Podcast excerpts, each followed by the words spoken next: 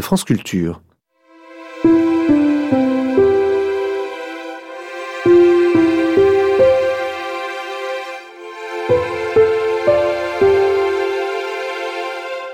Les nuits de France Culture, une mémoire radiophonique.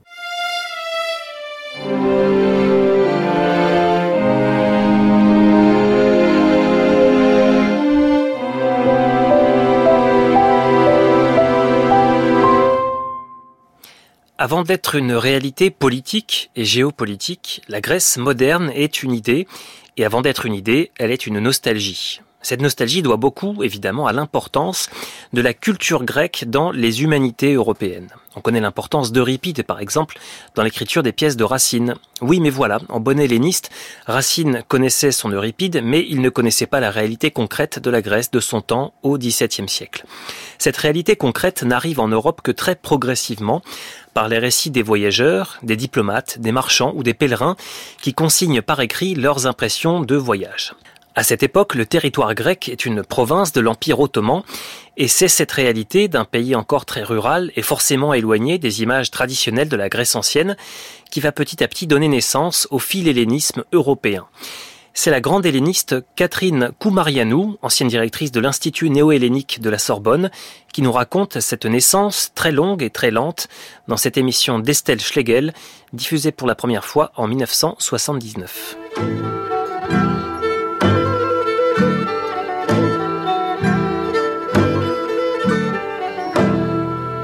Αγρίμνιακιά, αγριμάκια μου, αγρίμνιακιά, αγριμάκια μου.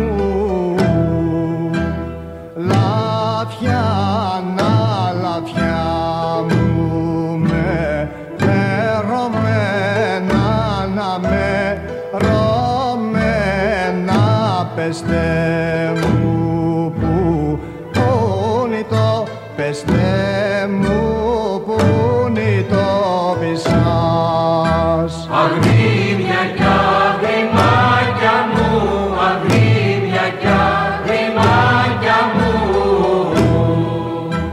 La Grèce des miroirs, une émission d'Estelle Schlegel, avec les voix de Roger Brett et Vera Feder. Entretien avec Catherine Koumarianou par Olivier Germain-Thomas.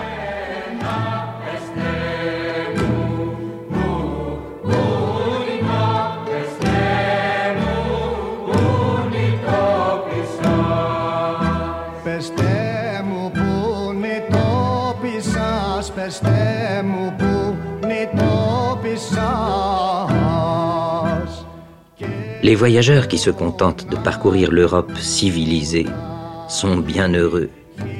Ils ne s'enfoncent point dans ces pays jadis célèbres où le cœur est flétri à chaque pas, où des ruines vivantes détournent à chaque instant votre attention des ruines de marbre et de pierre.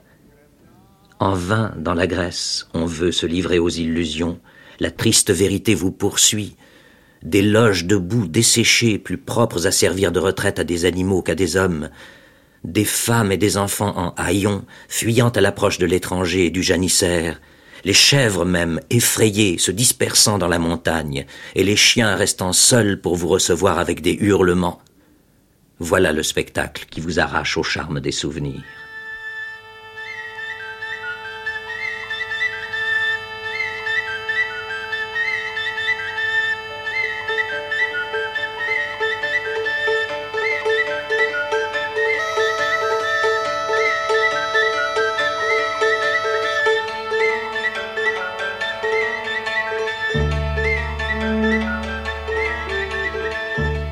Les Cyclades donnent l'idée de très grandes dames, nées et élevées au milieu des richesses et de l'élégance.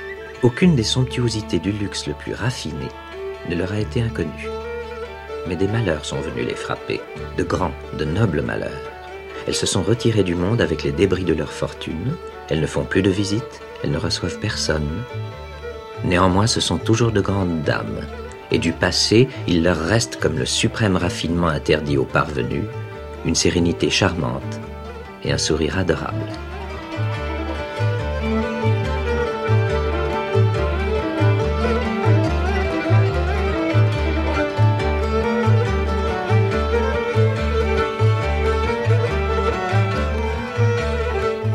Catherine Koumarianou Historienne grecque, professeure associée à la chaire de littérature néo-hellénique de la Sorbonne, s'est particulièrement intéressée à la découverte de la Grèce par les voyageurs français, au XVIIIe et XIXe siècle surtout, époque auquel on commence vraiment à poursuivre une connaissance de la Grèce objective, tant au plan de l'Antiquité que du pays en voie de modernisation.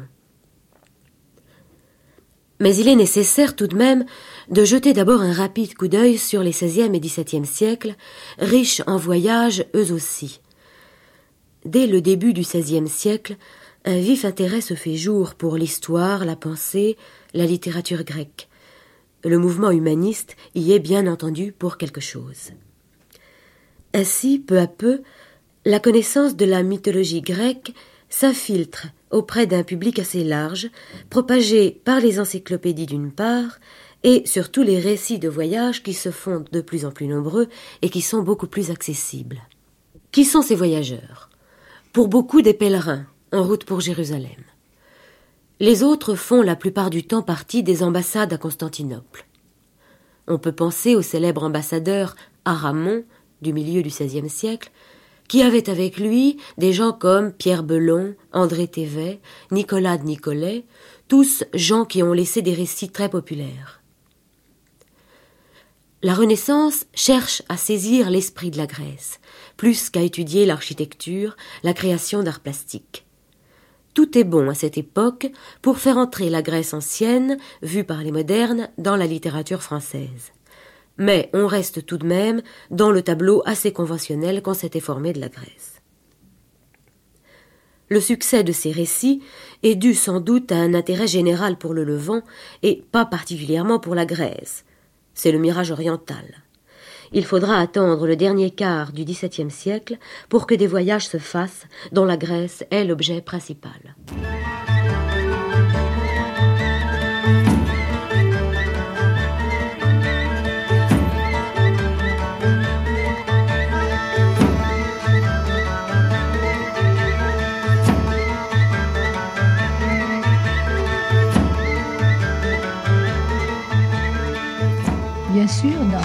Siècles précédents, c'était le voyage pèlerinage plutôt qui prévalut, enfin, au lieu saint, tandis que au XVIIIe et au XIXe siècle, nous avons des voyageurs d'une autre euh, catégorie ou des autres catégories, si vous voulez. Et dans les siècles avant, il y avait les missionnaires qui voyageaient dans l'archipel grec il y avait les géographes, comme par exemple l'italien Coronelli, qui nous a même laissé un livre très beau, enfin avec des cartes de toutes les îles grecques. Et il y avait aussi quelques commerçants. Les missionnaires avaient pour but de rendre catholiques des populations orthodoxes. Des îles, oui, et surtout des îles. Ils étaient des gens qui connaissaient la langue, et ils connaissaient la langue euh, démotique la langue laïque, si vous voulez. Alors, euh, c'était très, très intelligent de leur part parce qu'ils ont utilisé la langue avec laquelle ils pouvaient s'adresser au peuple. Ah et c'est pour cela qu'on trouve à Syros une petite communauté catholique.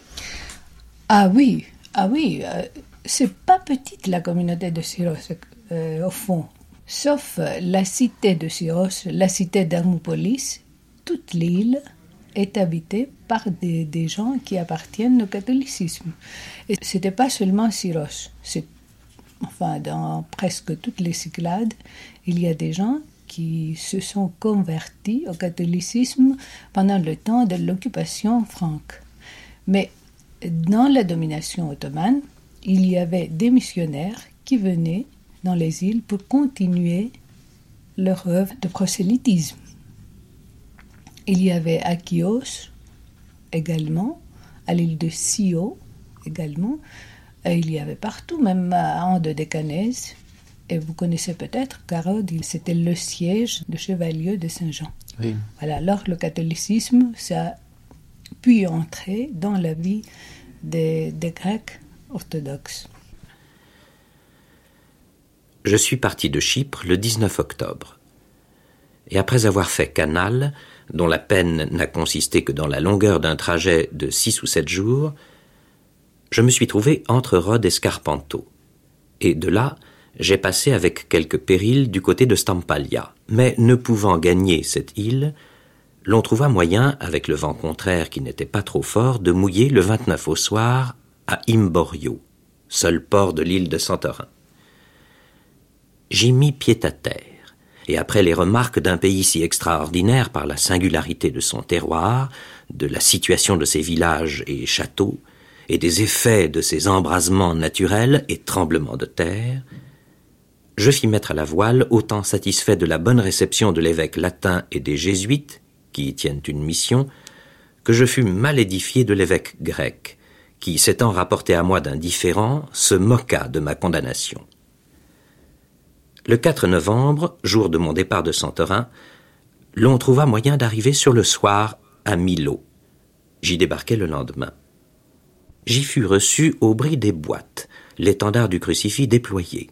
J'y terminai plusieurs procès, et entre autres l'un à l'avantage d'un abbé grec contre un français. Et l'évêque latin, retourné de Sifanto, me vint recevoir à la porte de son église en mitre j'assistais à sa messe pontificale sur un prie-dieu couvert d'un dais et aux prières solennelles qui s'y firent pour la prospérité du roi contre ses ennemis. Alors au XVIIIe siècle ainsi qu'au XIXe, les Français qui voyagent visitent la Grèce, entrent enfin dans d'autres catégories. Ils sont des commerçants également, des diplomates et consuls parce que à la fin du XVIIIe siècle, les escales du Levant étaient beaucoup plus nombreuses qu'avant, et ces consuls nous avons laissé de récits quelquefois très intéressants sur la vie euh, du peuple grec, la vie socio-économique, la vie pas politique parce qu'il n'y avait même pas la politique à cette époque-là en Grèce, mais sur la vie intellectuelle, sur la vie religieuse aussi et sur le pays. Du milieu du XVIIIe siècle, nous avons en France le grand géographe euh, d'Anville qui a dessiné, qui a fait beaucoup de cartes sur la Grèce, sur la Grèce ancienne vraiment. Euh, mais ça a pu exciter l'intérêt des gens sur cette contrée éloigné en même temps qu'une contrée qui était tout près, à la pensée des Français, des hellénistes, qui connaissaient les textes ou qui connaissaient peut-être l'existence des monuments, mais ils ne connaissaient pas le pays. C'est assez curieux d'ailleurs de voir combien Racine, par exemple, était imprégné d'Euripide, puisqu'on a retrouvé chez lui des exemplaires d'Euripide annotés de sa main. Il connaissait vers Et euh, apparemment, au XVIIe siècle, donc, il n'y avait pas tellement l'idée d'aller voyager dans le pays, de découvrir le pays. Oui, parce que le, au XVIIe siècle, enfin, le voyage n'était pas inclus dans l'intérêt des gens. Euh, le XVIIe siècle était un siècle de, de calme, enfin de stabilité, mais c'était pas du tout, du tout le siècle de mouvement. C'est plutôt dans le XVIIIe siècle que cet élément de, mouvement, de voyage, enfin, entre dans la mentalité et dans la volonté des gens. C'est surtout avec les Anglais, plutôt que les autres Européens. Enfin, ce sont les jeunes Anglais qui voyagent, qui prennent le grand tour pour euh, compléter enfin leur éducation.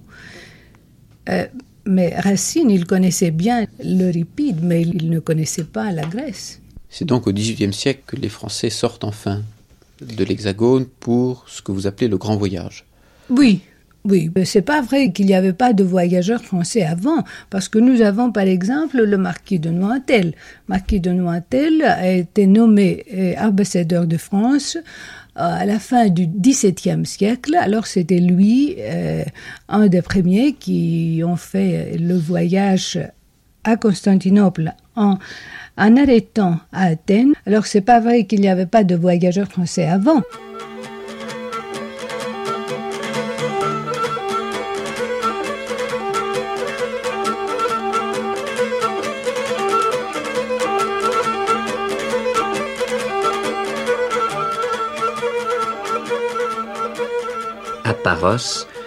Nointel joint à son butin une cargaison de marbre.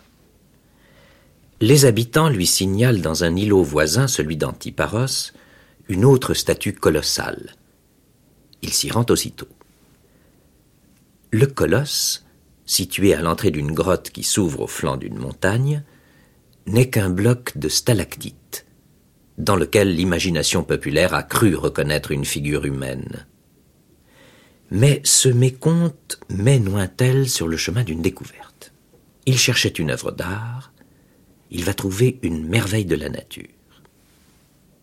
Dans le sol de la grotte, une sorte de puits s'ouvre, une bouche obscure, l'entrée d'un couloir qui plonge presque perpendiculairement dans le massif montagneux. De mémoire d'homme, personne n'a osé pénétrer dans ce conduit qui mène, dit-on, à des lacs souterrains. Emporté par son intrépide curiosité, Magny s'y risque. Un seul homme s'étant présenté pour l'accompagner, un corsaire habitué à faire métier de désespéré.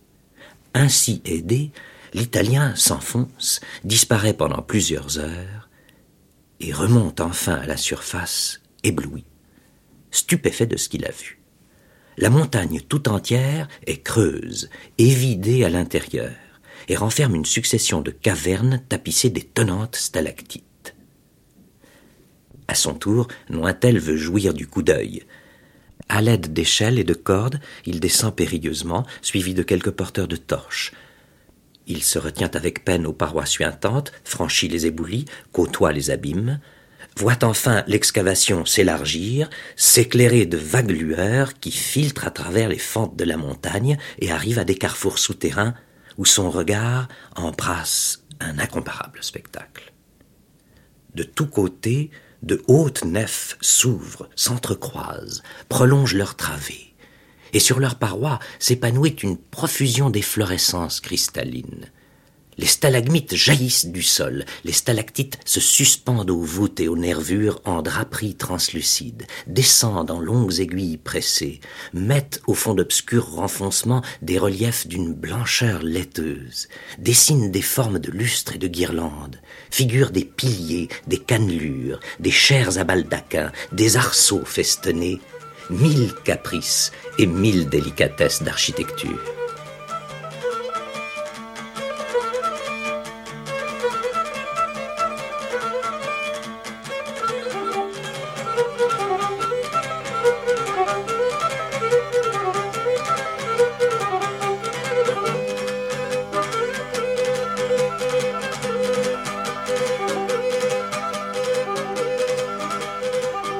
Le tout début du XVIIIe siècle est marqué par les travaux de Piton de Tournefort, chargé par le roi d'un voyage d'études au Levant.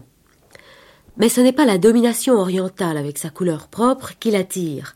C'est une sorte d'exotisme plus sobre, un exotisme classique pourrait-on dire, attaché aux détails, le grain d'un marbre, la nature d'un sol. Il se propose d'étudier la nature et les hommes avec plus de certitude qu'on ne fait dans les livres sur les lieux mêmes. Naturaliste attentif, Tournefort est frappé par la spécificité des paysages, les curiosités géographiques. C'est ainsi qu'il est saisi par l'île de Santorin, terre de cataclysme. Un spectacle grandiose de la nature en fureur produit une forte émotion dans l'âme de Tournefort. C'est l'éruption volcanique et les bouleversements qu'elle suscite au milieu de la mer. L'île Terra qui dans l'Antiquité était nommée Caliste ou l'île très belle, n'est à présent couverte que de pierres ponces, et ses côtes sont si affreuses qu'on ne sait de quel côté les aborder. Les tremblements de terre et les éruptions, qui ont fait naître de nouveaux îlots, en sont responsables. Et notre voyageur philosophe de s'écrier Quel spectacle affreux de voir la terre enfantée de si lourdes masses quelle force mouvante ne fallut-il pas pour les ébranler, pour les déplacer et pour les élever sur les eaux? Quelle secousse ce gouffre qui se remplit tout d'un coup n'excita-t-il pas dans tous les environs? À la fin du XVIIIe siècle, c'est pas seulement les voyageurs, mais il y a euh, un groupe des hellénistes français qui voyagent mais il y a d'autres qui ne voyagent pas, mais qui ont une connaissance très profonde de la Grèce et qui, à travers de la Grèce ancienne, qui est leur intérêt principal, commencent à s'intéresser à la Grèce moderne. Alors là, nous avons, si vous voulez, un mouvement qui est un mouvement de philhellénisme avant le philhellénisme. Et ça se déroule au XVIIIe siècle, fin du XVIIIe siècle, et au commencement du XIXe. Et nous avons le philhellénisme, enfin, qui a fait un éclat euh, au moment de la révolution néo-hellénique, de la révolution grecque à la deuxième décade, troisième décade plutôt du XIXe siècle. Mais là, j'insiste qu'il y avait un philhellénisme avant le philhellénisme à la fin du XVIIIe siècle. Alors, Choiseul-Gouffier, qui était aussi nommé comme ambassadeur de France à Constantinople en 1784, a fait un voyage en Grèce avant.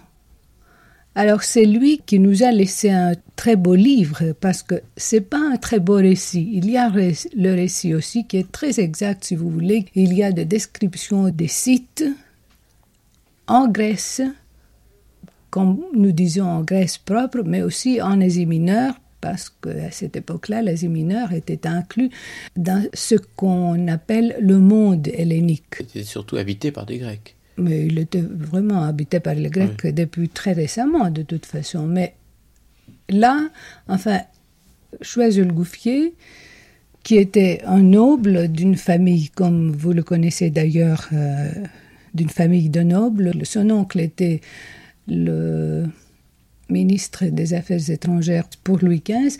Alors son oncle était ministre des Affaires étrangères. Alors le jeune Choiseul a connu, a eu comme professeur, comme enseignant, si vous voulez, l'abbé Barthélemy, qui, comme vous connaissez, a écrit le livre sur le voyage du jeune Anacarsis et qui a provoqué un intérêt très vif sur la Grèce. Euh, en dépit du fait que lui n'a pas jamais fait le voyage de Grèce, l'abbé Barthélemy.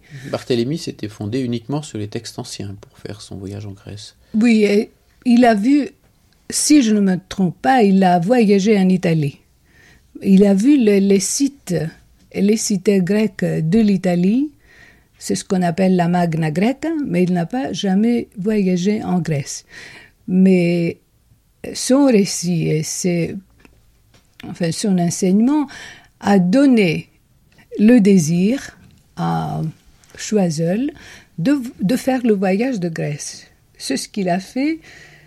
Le premier voyage de Choiseul-Gouffier se situe à 1774.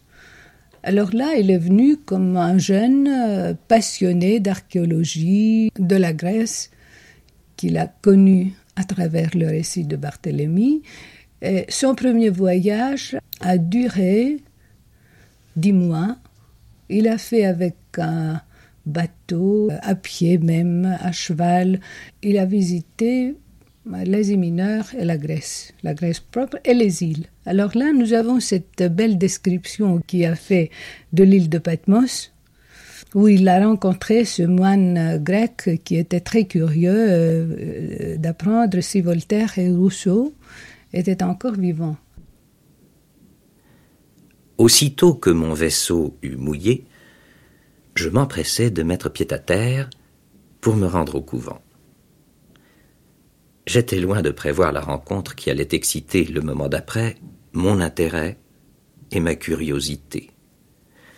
Je m'acheminais vers la montagne lorsque j'aperçus un caloyer qui en descendait et qui, s'avançant vers moi avec précipitation, me demanda en italien de quel pays j'étais, d'où je venais, ce qui s'était passé en Europe depuis sept ans qu'aucun vaisseau n'avait abordé sur ces rochers. À peine me sut-il français. Dites-moi, s'écria-t-il, Voltaire vit-il encore? Qu'on se figure mon étonnement. Je l'interroge à mon tour. Qui êtes-vous? m'écriai-je, vous, moine, habitant de ces rochers? Et prononçant un nom qu'on s'attend si peu d'y entendre. Je suis l'être le plus malheureux que vous ayez jamais rencontré. Mais répondez, calmez mes alarmes. Et Voltaire et Rousseau, ces deux bienfaiteurs de la société, vivent-ils encore? Je le rassurai, en lui disant que ceux dont il redoutait la perte étaient vivants. Ils vivent. L'humanité a donc encore des défenseurs de ses droits, les innocents des protecteurs, le fanatisme et l'intolérance des ennemis toujours armés pour les attaquer. Puissent-ils vivre assez pour les anéantir? C'est ce qui est très important chez Choiseul, c'est le beau livre qui nous a laissé euh, de ces deux voyages. Le voyage qu'il a fait la deuxième fois comme ambassadeur de France était encore plus important pour le livre pour l'archéologie parce que là, il avait toutes les possibilités d'avoir des gens de son entourage aller chercher les sites anciens et faire des fouilles et faire des dessins de cartes, etc. Il a beaucoup choisi, il a beaucoup contribué à la découverte de Troade.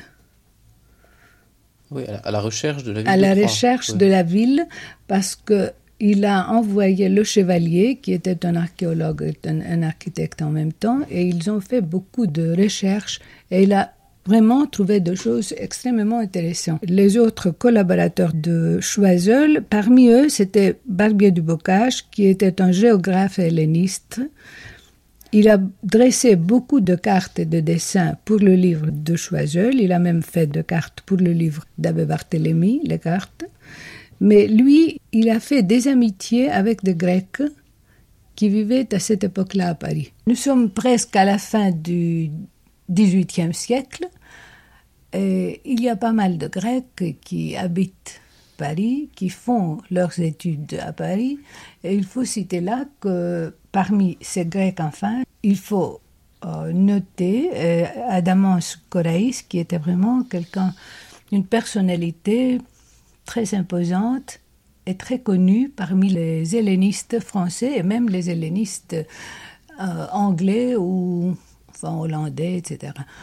Bon, alors, puisque Coraïs était là, c'était vraiment un pôle d'attrait pour les Grecs qui voulaient faire leurs études en France. La Révolution, à cette époque-là, a joué un rôle très important sur euh, quelques milieux grecs ne vivaient pas même en France, mais qui, à travers la presse, même la presse néo-hellénique qui a débouché à l'époque, ont fait connu au public grec tous les événements et tout ce qui se déroulait en France à l'époque de la Révolution. Il y avait même les cercles des Grecs qui ont vécu en France en même temps. Il y a deux beaux ouvrages sur les Grecs euh, résidant en France. Il y a l'œuvre de Badol, je pense, euh, sur l'hellénisme en France du XVIIIe siècle. Il y a aussi autres récits sur la vie des Grecs en France. Et je vous dis ça pour vous montrer que les liens entre la Grèce et la France à cette époque-là étaient assez euh, serrés. L'amitié et les liens de France, euh, de la Grèce à cette époque actuelle, enfin aujourd'hui, c'est quelque chose qui, remonte euh, au XVIIIe siècle. Les voilà donc déployés devant moi, ces lieux chantés par Homère. Mais comment en reconnaître les détails, en marquer les limites? Comment discerner ces fleuves et leur assigner leur nom véritable? Comment saisir leur caractère, retrouver leur origine et leur direction primitive. Où replacer la ville d'Ilion et sa haute citadelle? Ces sites variés, ces restes de monuments, sont-ils bien les mêmes que consacrent les vers du poète et que les anciens ont constamment vénérés comme tels durant plusieurs siècles? Je me demande si je pourrais déterminer la profondeur de ce golfe qui a disparu. Où je dois me figurer le camp des Grecs? Et placer les troupes troyennes prêtes à l'attaquer. Si je distinguerai la colline appelée Calicolone, le Trosmos, ces sources du Scamandre qu'Homère nous montre près d'Ilion. Surtout, les tombeaux destinés à transmettre au siècle futur le souvenir des héros qui périrent sur ses bords. Chateaubriand, bien sûr, entre dans une autre catégorie, lui, comme euh, un homme de lettres. Il a fait son voyage ayant comme but d'aller jusqu'à Jérusalem pour compléter son livre euh, Les Martyrs. Euh, comme il, dit lui-même, enfin, il ne voulait pas euh, décrire le pays, il voulait tout simplement chercher des images. Il nous donne ses réflexions sur la partie de son voyage qui occupe la Grèce.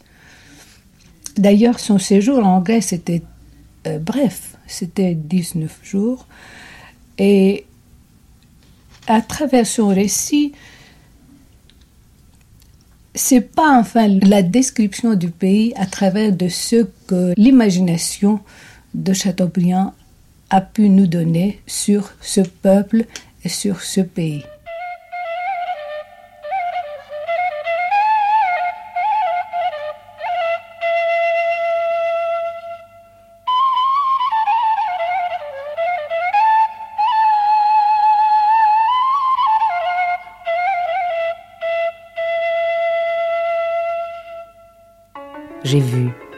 Du haut de l'acropolis, le soleil se lever entre les deux cimes du mont Hymette. Les corneilles qui nichent autour de la citadelle, mais qui ne franchissent jamais son sommet, planaient au-dessous de nous. Leurs ailes noires et lustrées étaient glacées de rose parmi les premiers reflets du jour. Des colonnes de fumée bleue et légère montaient dans l'ombre le long des flancs de l'Hymette et annonçaient les parcs ou les chalets des abeilles. Athènes. L'acropolis et les débris du Parthénon se coloraient de la plus belle teinte de la fleur du péché. Les sculptures de Phidias, frappées horizontalement d'un rayon d'or, s'animaient et semblaient se mouvoir sur le marbre par la mobilité des ombres du relief. Au loin, la mer et le Pirée étaient tout blancs de lumière, et la citadelle de Corinthe, renvoyant l'éclat du jour nouveau, brillait sur l'horizon du couchant comme un rocher de pourpre et de feu.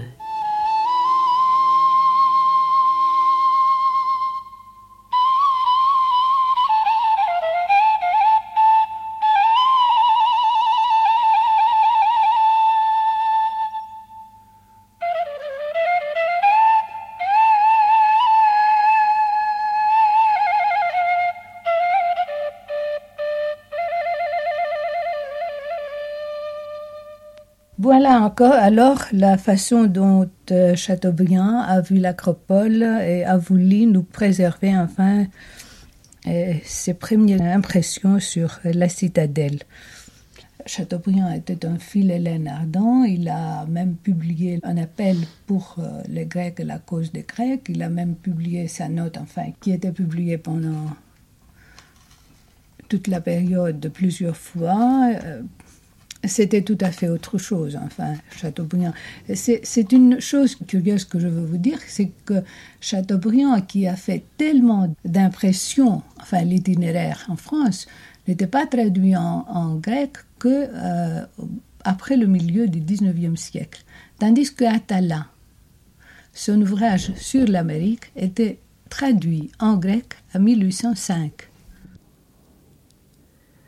Enfin, si j'avais reconnu dans les Turcs des citoyens libres et vertueux au sein de leur patrie, quoique peu généreux envers les nations conquises, j'aurais gardé le silence, et je me serais contenté de gémir intérieurement sur l'imperfection de la nature humaine. Mais retrouver à la fois dans le même homme le tyran des Grecs et l'esclave du grand seigneur, le bourreau d'un peuple sans défense, et la servile créature qu'un pacha peut dépouiller de ses biens, enfermer dans un sac de cuir et jeter au fond de la mer, c'est trop aussi. Et je ne connais pas de bête brute que je ne préfère à un pareil homme. C'est curieux que pour les voyageurs du 18e, fin du 18e et début du 19e, l'hellénisme moderne commence à faire son apparition. Enfin, c'est pas seulement l'Antiquité qui les tente, c'est aussi la Grèce moderne. En commençant même par Choiseul-Gouffier, qui nous a laissé des descriptions assez intéressantes sur les mœurs des gens et surtout sur euh, euh, euh, le premier volume de son œuvre.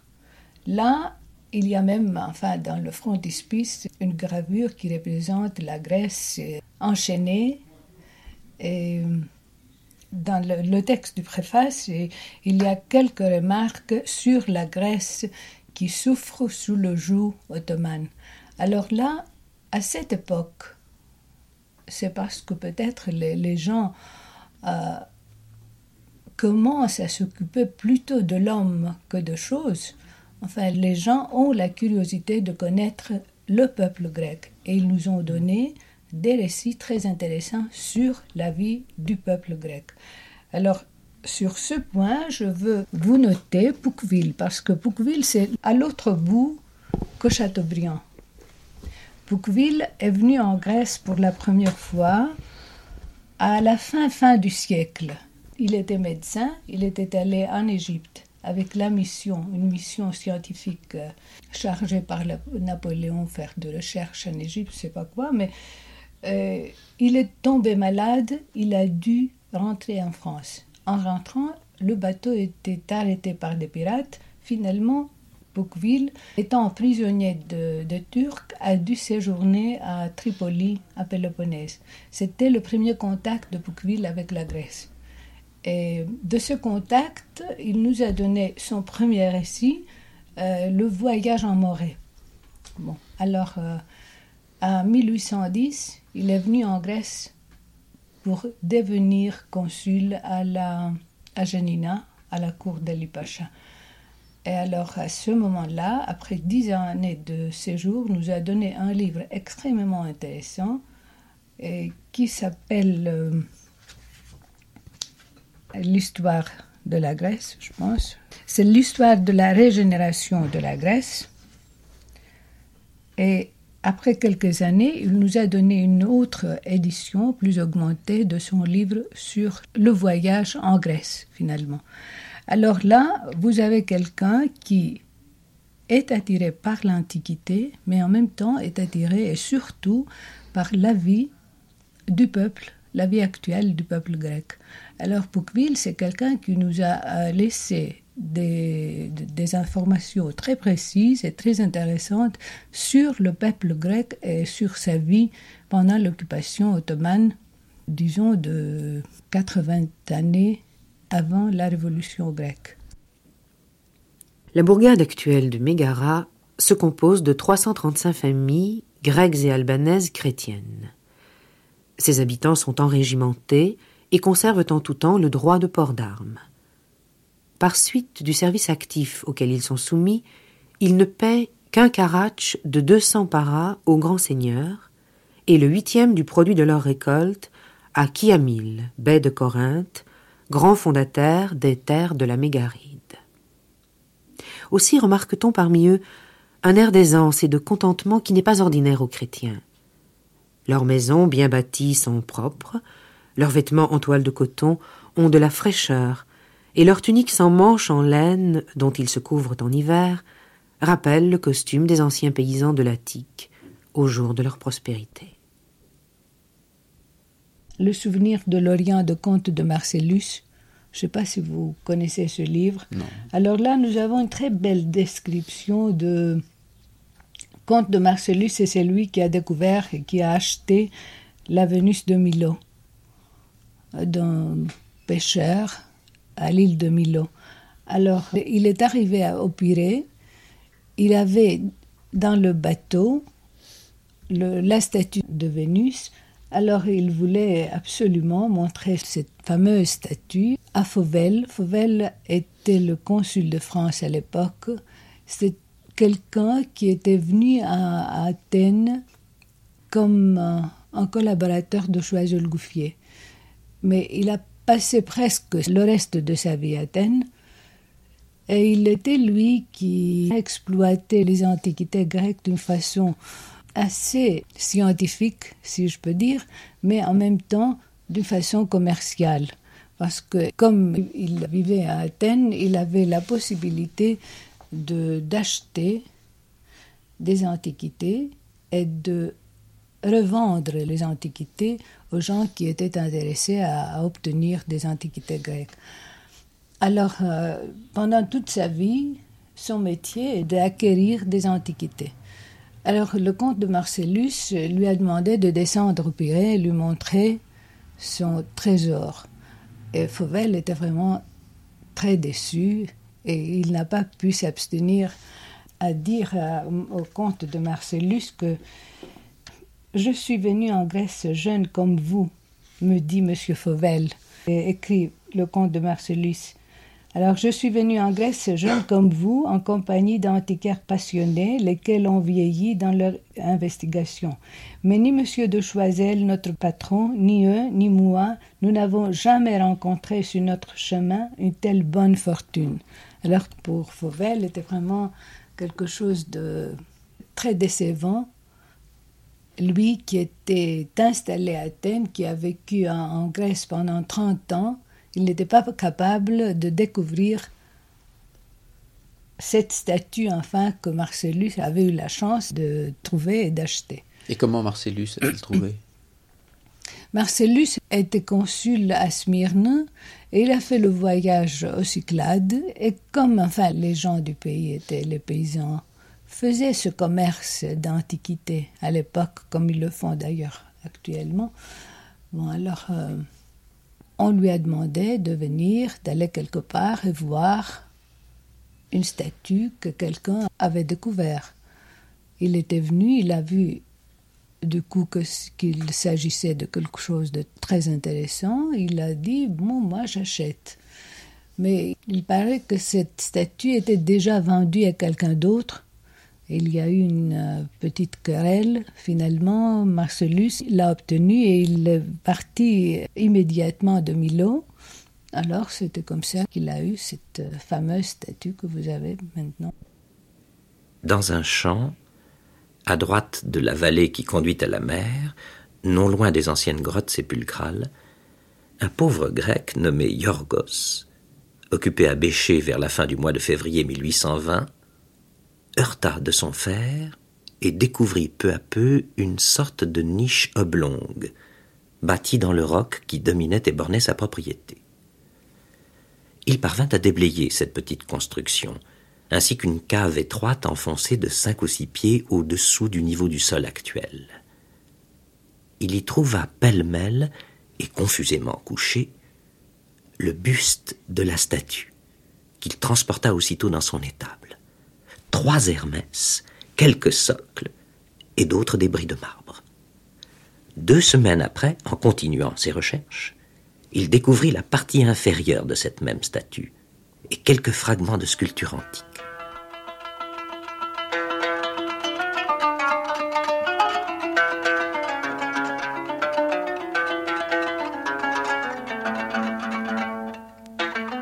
Tout était conclu et je ne connaissais pas encore la Vénus que je venais d'acquérir. Je la vis enfin. Sa vue me dédommagea de tous mes ennuis, et mon enthousiasme surpassa celui de mes compagnons de voyage. Je la nommais Vénus Anadiomène, sortant de l'onde, puisque je venais de l'arracher en quelque sorte à la mer. Vénus Victrix, victorieuse, car, à mon jugement, elle l'emportait sur toutes ses rivales. Je lui récitais des vers de mer, et j'admirais avec les yeux d'Anquise cette forme et cette grandeur. Je ne pouvais me lasser de contempler cette beauté surhumaine, cette majesté douce, cette taille vraiment divine. La statue se composait de deux blocs unis entre eux par un tenon de fer qui n'a pas été retrouvé. La draperie, repliée sur le flanc gauche, cachait la ligne où s'unissaient les deux marbres. La chevelure tout entière était détachée de la tête, mais assez bien conservée et d'une grande élégance.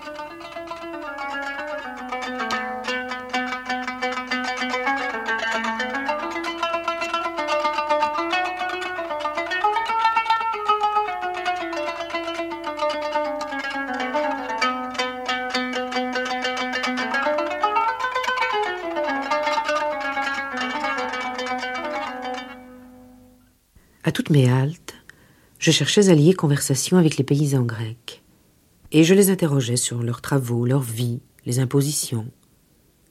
Ils me répondaient volontiers, et dévoilaient sans crainte leur pauvreté, leur paresse, en même temps que l'avarice et la tyrannie de leurs chefs grecs ou turcs.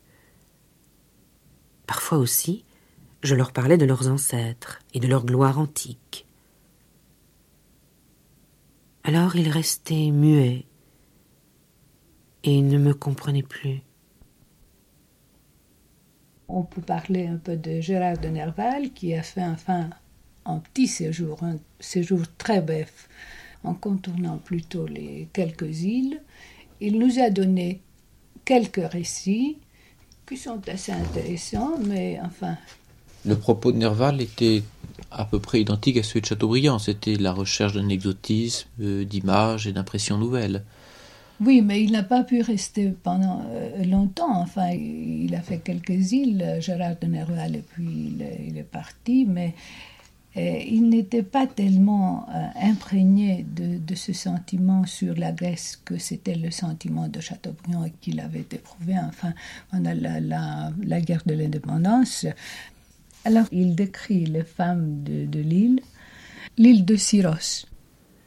Dans les îles grecques, toutes les femmes qui sortent sont voilées, comme si l'on était en pays turc.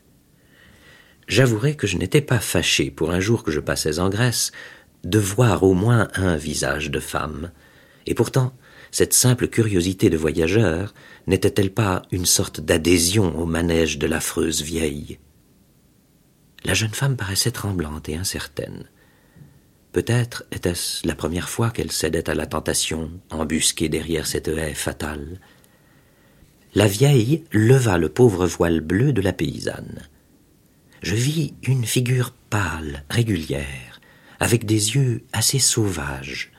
Deux grosses tresses de cheveux noirs entouraient la tête comme un turban. Il n'y avait rien là du charme dangereux de l'antique étaïr. De plus, la paysanne se tournait à chaque instant avec inquiétude du côté de la campagne en disant Mon mari, mon mari. La misère, plus que l'amour, apparaissait dans toute son attitude. J'avoue que j'eus peu de mérite à résister à la séduction. Je lui pris la main, où je mis deux ou trois drachmes, et je lui fis signe qu'elle pouvait redescendre dans le sentier. Elle parut hésiter un instant, puis, Portant la main à ses cheveux, elle tira d'entre les nattes tordues autour de sa tête une de ces amulettes que portent toutes les femmes des pays orientaux, et me la donna, en disant un mot que je ne pus comprendre. C'était un petit fragment de vase ou de lampe antique qu'elle avait sans doute ramassé dans les champs, entortillé dans un morceau de papier rouge, et sur lequel j'ai cru distinguer une petite figure de génie montée sur un char ailé entre deux serpents. Au reste, le relief est tellement fruste qu'on peut y voir tout ce qu'on veut. Espérons que cela me portera bonheur dans mon voyage.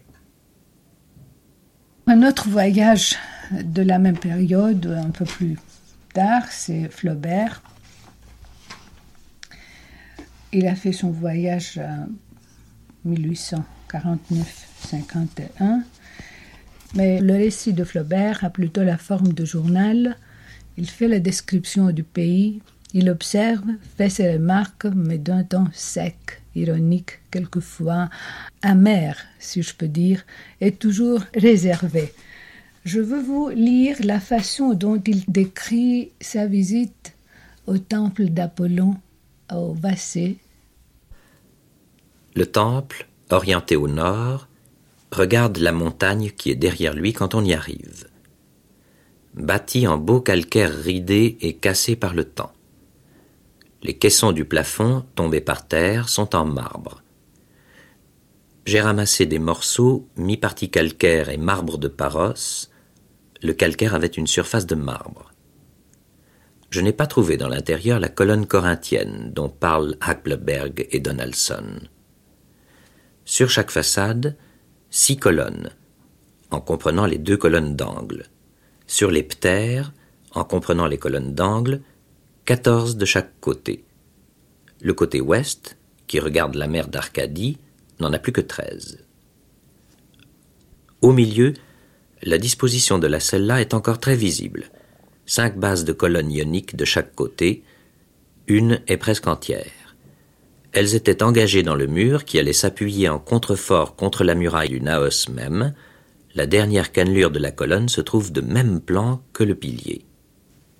Mur. Première partie, entrée carrée, la première assise des pierres subsiste, les pierres sont grandes comparativement au temple. L'architrave règne en entier, si ce n'est sur une colonne de la façade et sur les colonnes de l'antifaçade, côté qui regarde le golfe de Messénie. Vous voyez qu'il décrit avec euh, beaucoup de précision, mais ce qui m'a frappé moi, c'est qu'il ne s'impressionne pas du tout, du tout du paysage. Et le site, je crois, je ne l'ai pas visité, mais le site est assez extraordinaire, tout à fait sauvage. C'est vraiment extraordinaire. Vous êtes au milieu, enfin, d'un paysage déserté presque, et c'est situé en eau. Vous, vous avez devant vous, sur le, le côté sud, enfin, toute la plaine de la Messénie, et vous avez la mer tout autour. Enfin, vous pouvez même voir la mer, euh, la mer Ionienne d'un côté. Alors, c'est très imposant. Et puis, en arrivant à Bassé, c'est encore une, enfin, une expérience assez dramatique, si vous voulez. Alors là, je vois pas du tout, du tout, enfin, ce sentiment, comment décrire, enfin, on- le manque de sentiments et de sensibilité. C'est tout à fait comme si Flaubert était un archéologue ou euh, quelqu'un, enfin, un homme, de, un savant qui ne s'intéressait que de pierre.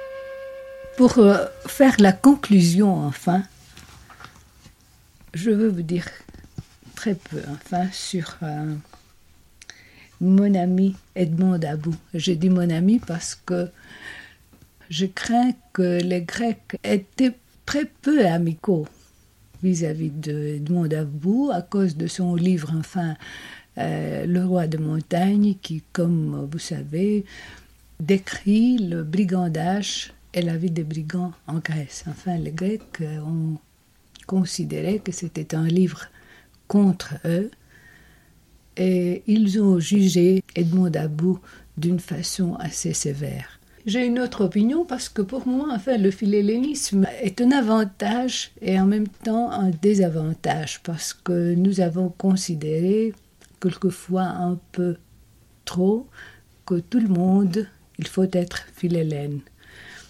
Alors moi je pense que Edmond Dabou, en arrivant à Athènes comme euh, étudiant de l'école française d'Athènes, euh, jeune homme enfin, il a eu l'intérêt, le désir de connaître la vie des gens, de connaître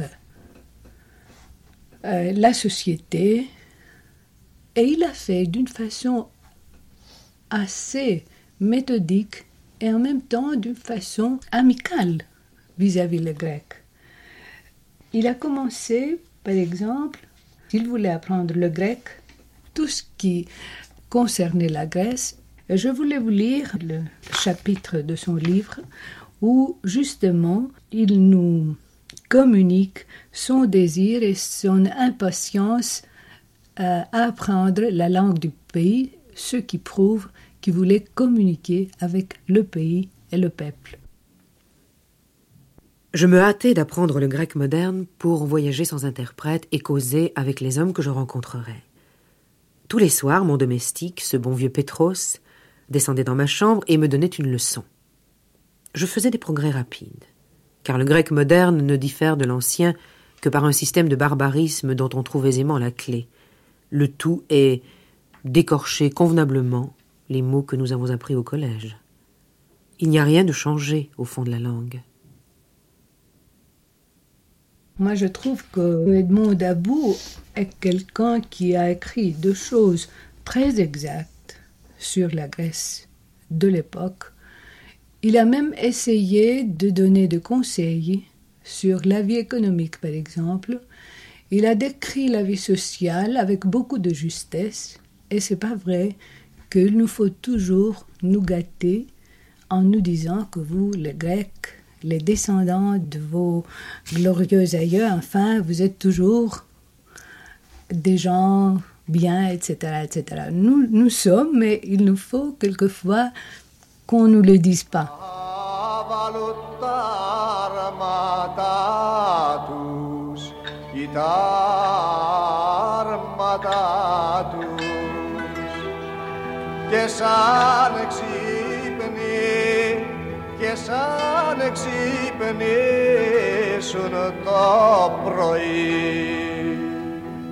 La Grèce des miroirs, une émission d'Estelle Schlegel, avec les voix de Roger Brett et Vera Feder.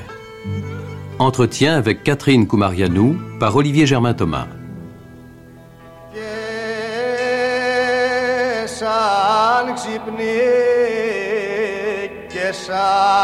ξυπνήσω το πρωί και σ' αποχαίρε και σ' αποχαιρετούνε σε χαιρετούνε.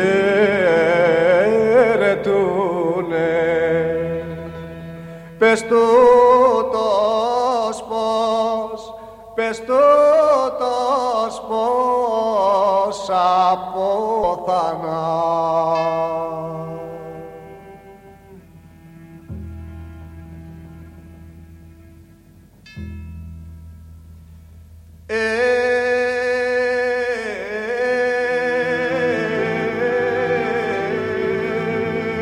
Cette émission a été diffusée pour la première fois sur France Culture le 7 avril 1979. vous pouvez la réécouter et la télécharger sur le site franceculture.fr, à la page des de France Culture et sur l'application Radio France.